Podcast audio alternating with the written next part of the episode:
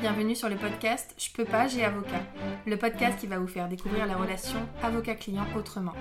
Nous sommes Anaïs Goulpo et Sarah Kébir, avocates associées dans le cabinet Wave Avocat, et notre but avec ce podcast est de rendre l'avocat accessible.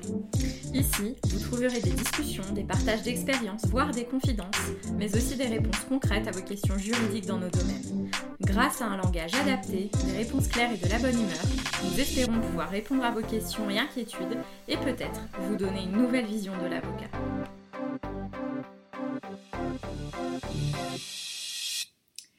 Bienvenue dans ce nouvel épisode du podcast. Une fois n'est pas coutume, aujourd'hui on va réagir à euh, une série télévisée, en l'occurrence à deux épisodes de Plus belle la vie qui ont été diffusés la semaine dernière. Ensuite à quelques commentaires, euh, nous faisons des clins d'œil suite à la sortie de ces épisodes.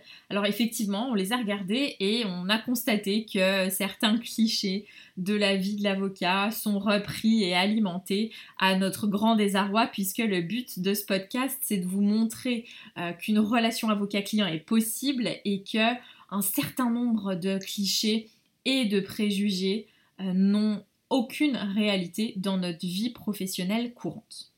Alors sans plus tarder, on va les reprendre un par un. On en a sélectionné deux et puis on dira un petit mot sur, euh, les autres parce qu'il y en a quand même un certain nombre. Euh, alors le premier porte sur la qualité de maître. Le titre de maître on, l'a déjà abordé cette question-là dans le podcast, notamment parce que un certain nombre de justiciables nous confient avoir une difficulté avec ça, ne pas savoir comment s'adresser à son avocat, euh, quelle est la formule de politesse qu'on emploie. Généralement, quand euh, la question m'est posée, je leur explique qu'effectivement, normalement, on doit appeler un avocat maître, comme on appelle un médecin docteur qu'on le croise dans son cabinet ou même à l'extérieur de son cabinet, euh, mais que euh, si jamais un client venait à m'appeler madame, je n'y vois pas spécialement d'inconvénient, sauf si c'est fait euh, dans une démarche peu respectueuse, ce qui est rarement le cas. En l'occurrence, dans cet épisode de Plus belle la vie, on voit un procureur de la République saluer deux avocats. En s'adressant à l'avocate, donc à euh, une dame, il l'appelle madame, et en s'adressant 5 secondes après à l'avocat masculin, il l'appelle maître. Donc là oui, j'y vois une difficulté sérieuse. Euh, on dira pas que c'est misogyne, mais presque, j'y vois une difficulté parce que là, euh, on est dans une démarche qui n'est pas acceptable. Ce sont deux avocats, qu'il y ait une avocate et un avocat, peu importe, ce sont deux avocats. Donc si on s'adresse à eux, bah, soit on les appelle madame et monsieur, soit on les appelle maître, mais il n'y a pas lieu de faire une distinction euh, de genre en disant à l'avocate madame et à l'avocat maître. Là, effectivement, j'y vois une difficulté. D'autant plus que dans cet épisode, c'est un procureur qui s'adresse aux avocats, donc il connaît les usages et les appliquants, il devrait les appeler maîtres. Mais pour revenir sur ce qu'on s'est déjà dit dans ce podcast, Anaïs et moi ne faisons pas de difficultés quand un client nous appelle madame. Euh, ça peut arriver euh, selon les clients, hein, certains, euh, soit parce qu'ils ne savent pas qu'il faut nous appeler maître, soit parce qu'ils ont pris l'habitude de nous appeler madame.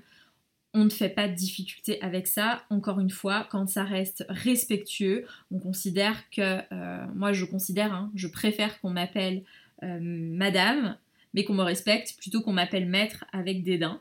Donc pas de difficulté. En revanche, bien entendu, quand ce sont des juges, euh, des procureurs, des conseillers prud'homaux, des greffiers, ils connaissent les usages, là encore une fois, donc dans la vraie vie, que ce soit une avocate ou un avocat, ils ne feront pas de différence et euh, ils nous appelleront maître de la même manière que quand on croise un juge, euh, un président de juridiction, un greffier, ben, on va dire euh, bonjour madame la greffière, bonjour monsieur le greffier. On va pas dire simplement madame, ça fait partie des règles de base de la politesse. Mais là, dans cet épisode, ce qui me pose problème, c'est que deux choses. Hein. D'une part, ça vient d'un procureur, donc il connaît leur qualité d'avocat, il devrait les appeler maîtres tous les deux. Et ce qui enfonce le clou, c'est qu'il fait une distinction entre ma consoeur et mon confrère. Et ça, ça n'est pas possible. Un avocat et une avocate, on les appelle maîtres tous les deux. Le deuxième préjugé qu'il y a dans cet épisode va porter sur tout ce qui est autour de cette question euh, qui est en nébuleuse de tous les fantasmes, les honoraires de l'avocat. Alors pour vous euh, donner le cadre, il y a un client qui rencontre pour la première fois l'avocat pour lui confier un audit de 150 dossiers. Et euh, donc, il lui confie ça, ils conviennent d'un délai pour un premier retour à un mois, et ensuite, euh, il n'y a pas du tout de questions sur les honoraires, mais le client sort son chéquier et il dit, je vais vous laisser une, provision. Et il fait un chèque. Alors une provision, euh, une provision sur honoraires, c'est de laisser une avance sur le montant total des honoraires qui est convenu. Donc il laisse un chèque, l'avocat ne dit même pas quel est le montant de sa provision, le client prend l'initiative et ensuite c'est l'avocat qui va euh, découvrir le montant à hauteur de 50 000 euros. Donc là, waouh, mais l'avocat ça coûte hyper cher, euh, il fait rien, on lui dit juste bonjour, il commence pas à travailler, il prend 50 000 euros, enfin on y va hein, de tous les préjugés euh, qui existent et, qui se répandent plus vite qu'une traînée de poudre. Alors il en est absolument rien. En tout cas, pas dans ces proportions et pas toujours. Ce qu'il faut rappeler, c'est que les honoraires de l'avocat sont libres. Donc, on va effectivement trouver bah, tout un panel euh, qui va de l'avocat qui travaille au pro bono, donc bénévolement parce que c'est un dossier particulier, parce que c'est une cause qu'il souhaite euh, défendre, euh, donc sans être payé, sans facturer d'honoraires. Ensuite, on a des avocats qui vont être euh, dans un dossier particulier à l'aide juridictionnelle, donc ils seront indemnisés au titre de l'aide juridictionnelle et quand on prend le ratio temps de travail, montant de l'indemnité, on sera bien en deçà du SMIC horaire. On a des dossiers dans lesquels on va facturer, euh, disons, euh, moyennement, et puis on a des dossiers dans lesquels on va facturer énormément. Ça, ça va répondre à plusieurs critères la déontologie nous impose de fixer nos honoraires en prenant en compte divers éléments, dont la difficulté du dossier, euh, notre expérience, la technicité, l'état de fortune du client, par exemple. Donc là, en l'occurrence, pourquoi pas, je ne sais pas, euh, quels sont les contrats qui devaient être analysés, quel est l'enjeu, quelle est la difficulté particulière la longueur des dossiers, le temps qu'il va falloir passer sur chaque contrat, peut-être que 50 000 euros de provision, c'est quelque chose de raisonnable au regard de la charge de travail euh, qui, doit être faite par l'avocat. En tout cas, ce qui est choquant, c'est pas tellement le montant, parce que le montant, j'espère que euh, depuis que vous écoutez ces podcasts, euh, à minima en tout cas, vous avez bien compris que les honoraires, ça n'est pas un sujet tabou et qu'il faut en parler librement. Ce qui me choque, c'est pas le montant des honoraires, parce que peut-être que en l'espèce, ça se justifiait parfaitement. Ce qui me choque, c'est qu'il n'y ait pas de discussion du tout. Alors, vous allez me dire que oui, c'est la télé et que ben, on monte pas tout et que c'était pas intéressant de dire qu'il y avait une discussion sur les honoraires. D'accord. Mais la manière dont c'est présenté, et c'est ce qui peut choquer ceux qui ont regardé, euh, c'est de dire euh, il arrive dans le cabinet de l'avocat, l'avocat n'a pas commencé à travailler, il lui laisse un chèque de 50 000 euros. Il manque une étape. Il manque une étape qui est discuter de la convention d'honoraires, convention d'honoraires qui est obligatoire, sauf cas particulier, notamment intervention en urgence. Cette convention d'honoraires va prévoir le montant des honoraires et euh, c'est pas une convention euh, obligatoire hein, qu'on vous force à signer.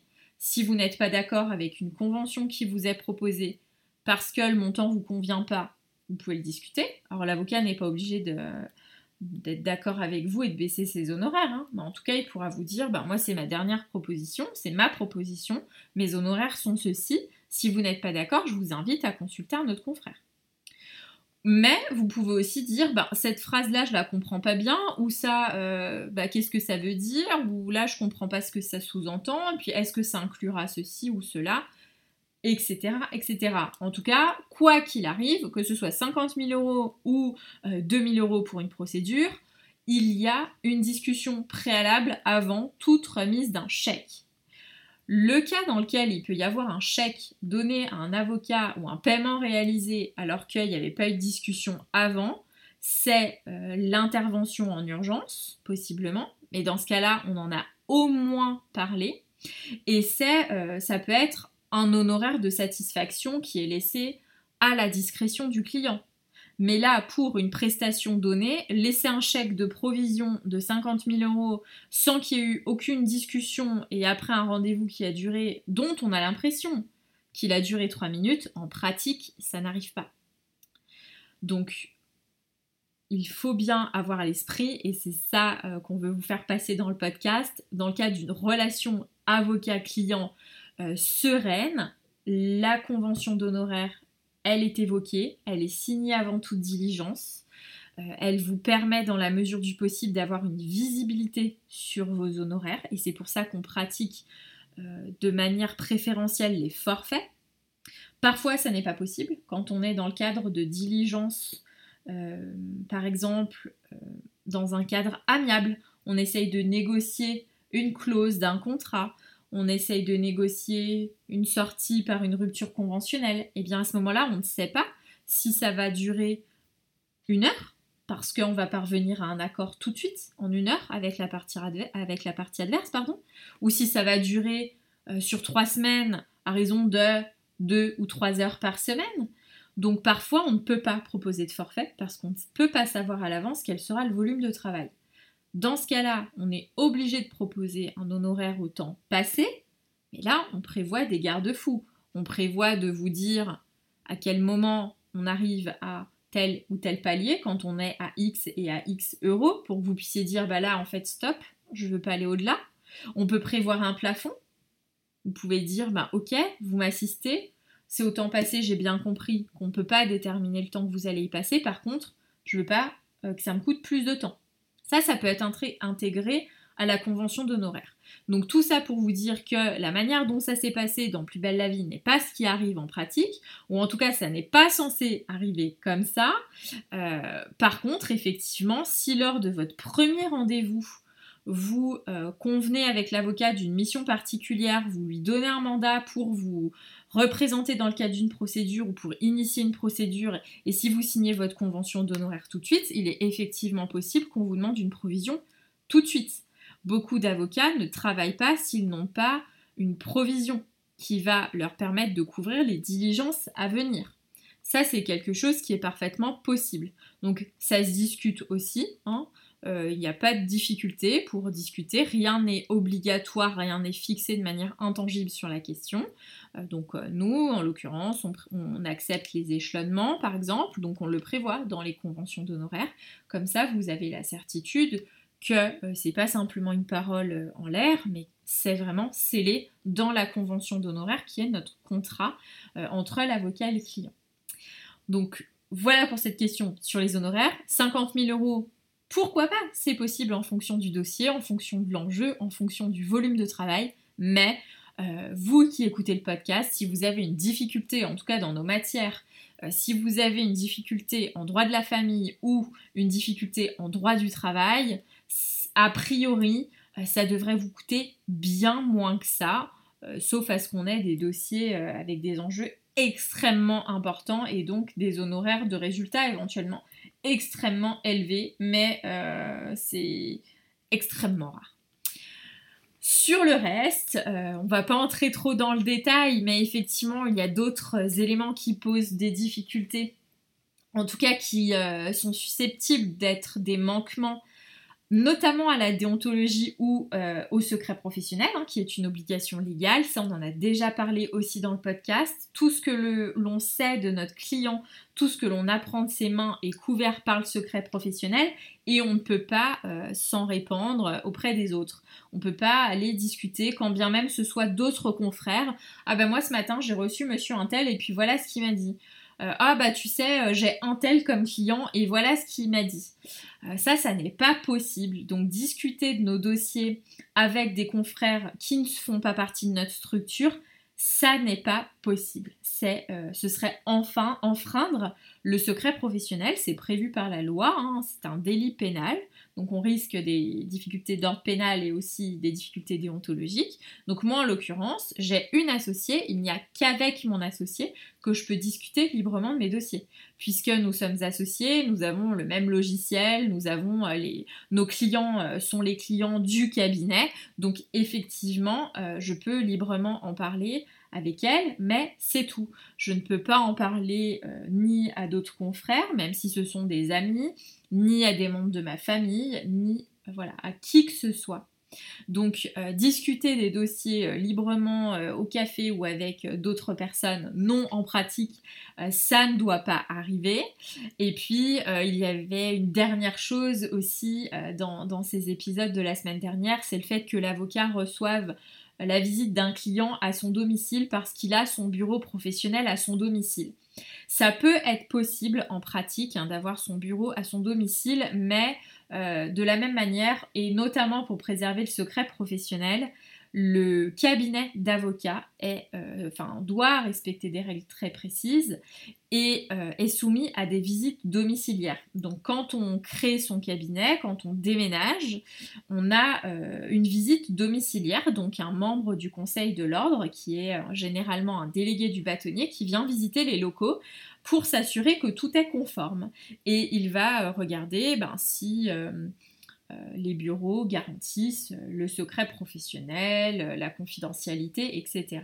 Donc si jamais un avocat, en l'occurrence dans cet épisode, devait déclarer que son bureau, son cabinet, c'est chez lui, ça poserait plusieurs problèmes. Euh, ça poserait notamment le problème que son bureau est euh, en plein milieu du salon, que les dossiers vont donc traîner sur le bureau alors que euh, bah, des membres de sa famille, ses enfants vont passer par là et voir les noms des dossiers. Hein, même le fait d'avoir un dossier posé sur son bureau avec le nom du client contre le nom de l'adversaire, ne serait-ce que le nom du client est couvert par le secret professionnel. Donc ça ne serait pas possible. Alors, il est vrai que de manière générale, on a tous des cabinets.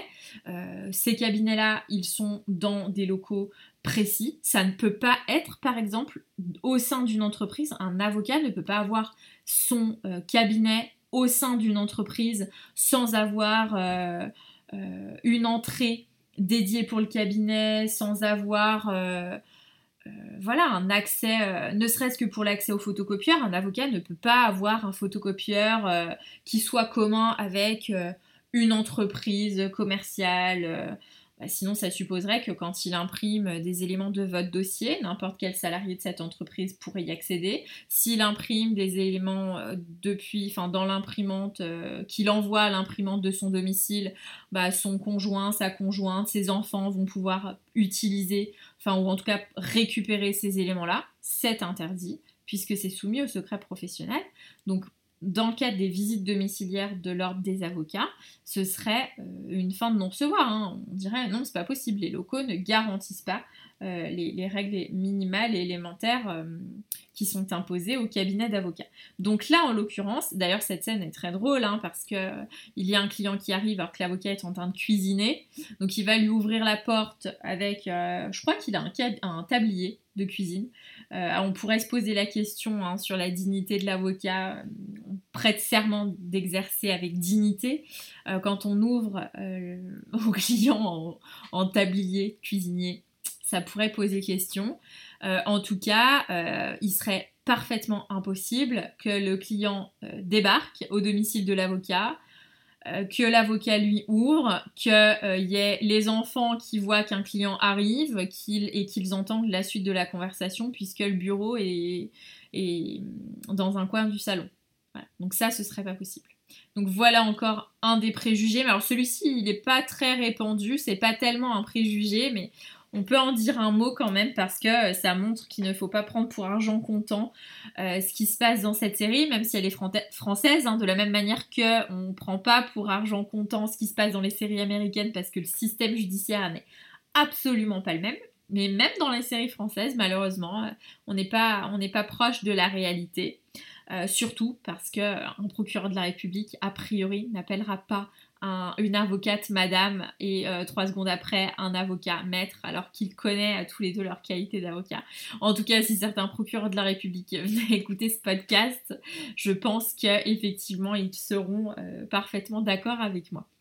Euh, voilà pour cet épisode. N'hésitez pas à continuer de nous faire vos, remontées, vos petits clins d'œil, à, à, nous dire s'il y a d'autres éléments sur lesquels vous voulez qu'on rebondisse. Que ce soit dans des séries télévisées ou pas. Ça change un petit peu de ce qu'on fait habituellement, mais c'est pas moins intéressant. En tout cas, on reste à votre disposition pour discuter avec vous de tout cela. À bientôt. Merci d'avoir suivi ce podcast. Pour nous soutenir, n'hésitez pas à nous laisser une note et un commentaire sur les plateformes de podcast. Vous pouvez également nous retrouver sur les réseaux sociaux Facebook, Instagram, LinkedIn et YouTube. N'hésitez pas également à nous laisser vos commentaires et avis. Nous vous laissons tous les liens sur les notes du podcast. À bientôt.